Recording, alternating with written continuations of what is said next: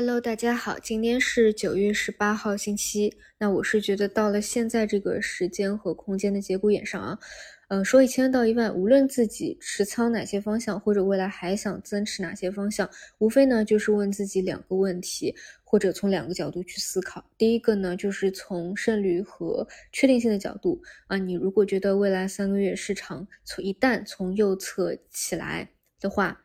你去持有哪些方向啊？它是能够赚到钱的，或者说中国经济一旦复苏以后。哪些方向是确定性能够跟随着中国经济的复苏起来的？因为事实上，我们已经看到了八月的数据，其实已经是触底了。无非就是说，你可能需要九月份数据再去验证一下，看到这样的持续性啊，你别管现在北上资金流出多少，他们还是会回来的。那么第二点呢，就是从赔率的角度来说啊，就是你。就是想从弹性的角度来说，你觉得哪些方向现在下跌跌下去，你的跌幅是可以控制在比如十五个点以内，但是涨起来它是可能会有五十个点甚至更多的一个空间的。啊，我觉得其实就是从这两点出发，因为你在这个位置再去精细化的纠结啊，这个底到底是在哪一个点位，其实没有什么意义，因为你哪怕从主板的角度来说啊，这上一周就是中石油这些撑着指数嘛，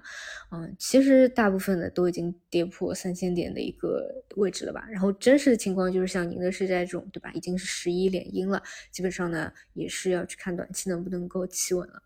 嗯，就。就是从这两两个角度，大家再去思考一下吧。那么像这周末呢，嗯，已经直接快进到抓人了啊，还有罚巨款，效率很高，也是大家所期待看到的。那么后面呢，无非就还有几个，一个是控制住量化，另外呢就是大家要看到平准的入场啊。这种呢一开始可能是慢慢买，大家也都不知道，但后来呢你回过头来一看。当大家真真切切的啊看到有国家资金入场了，那又是一个信心的提振。那从短期来说呢，从这周开始啊，基本上也是要开始。接签效应了，那短期大家无非还是看这两个点嘛，一个是华为线，那华为线呢，基本也是前两周看的比较多的啊，但说实话，走的比较好的就是嗯高位那些抱团的，因为我之前呢看的比较宽啊，就是像一些低位新出来的分支都有盯着，但是这些新起来的分支呢，持续性就会比较弱，而且大量的个股呢，你看到啊，它拉了一个二十厘米，对吧？因为因为科技险二十厘米的比较多，但基本上呢后面啊一个回调，再来一个。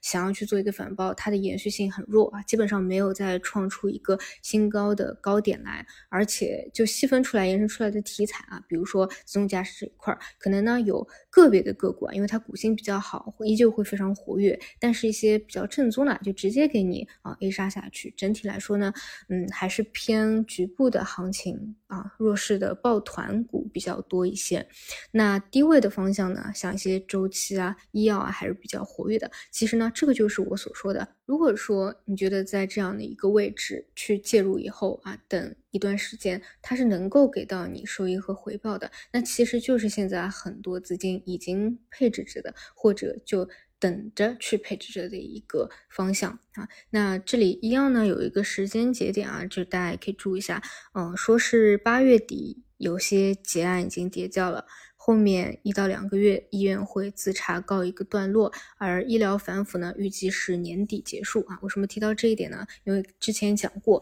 一个政策的纠偏呢，是导致上一周啊，医药有机构回补，有相对比较活跃的，嗯。点之一啊，这是第一个节点啊。但是你要说医药反腐彻底结束啊，或者后面有什么雷完全出清啊，那其实像啊这个专家会议透露出来的，像年底啊或年初啊这种，也算是新一个的节点。就是啊，因为现在毕竟不是什么主线嘛。啊，而且呢是刚刚的啊，从跌了这么多年啊，再加上一个医药反腐这么的低位，慢慢的爬坑爬爬起来，所以其实呢，像医药这种方向，一个一个节点也是会比较多的，后面都可以结合着这些重要的节点去中期做一个跟踪啊。好的，差不多就这些吧，这周依旧是看市场能不能够把这个底部走出来。好的，谢谢大家收听，我们中午再见。